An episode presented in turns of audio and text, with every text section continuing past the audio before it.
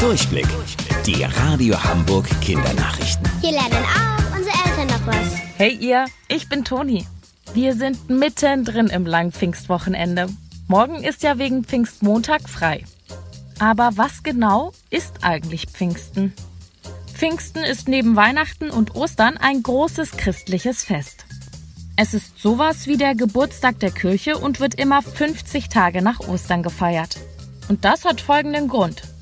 In der Bibel wird erzählt, dass sich die Freunde von Jesus 50 Tage nach Ostern in der Stadt Jerusalem getroffen haben.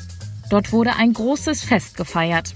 Allerdings wollten sie nicht mitfeiern, denn sie waren traurig, dass Jesus nicht bei ihnen ist.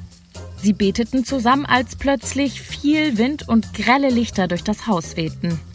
Danach, so heißt es, konnten sie auf einmal alle Sprachen der Welt sprechen.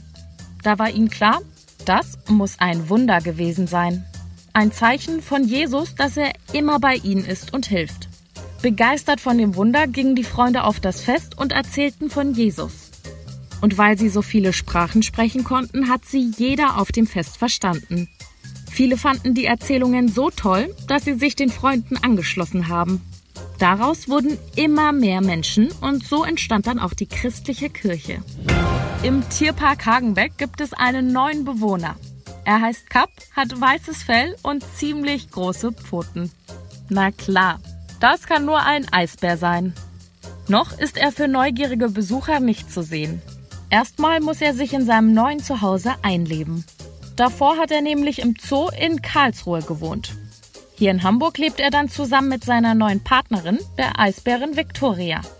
Sobald sich die beiden beschnuppert haben, teilen sie sich das Gehege. Dann könnte es auch schon bald kleine Eisbärenbabys geben. Wusstet ihr eigentlich schon?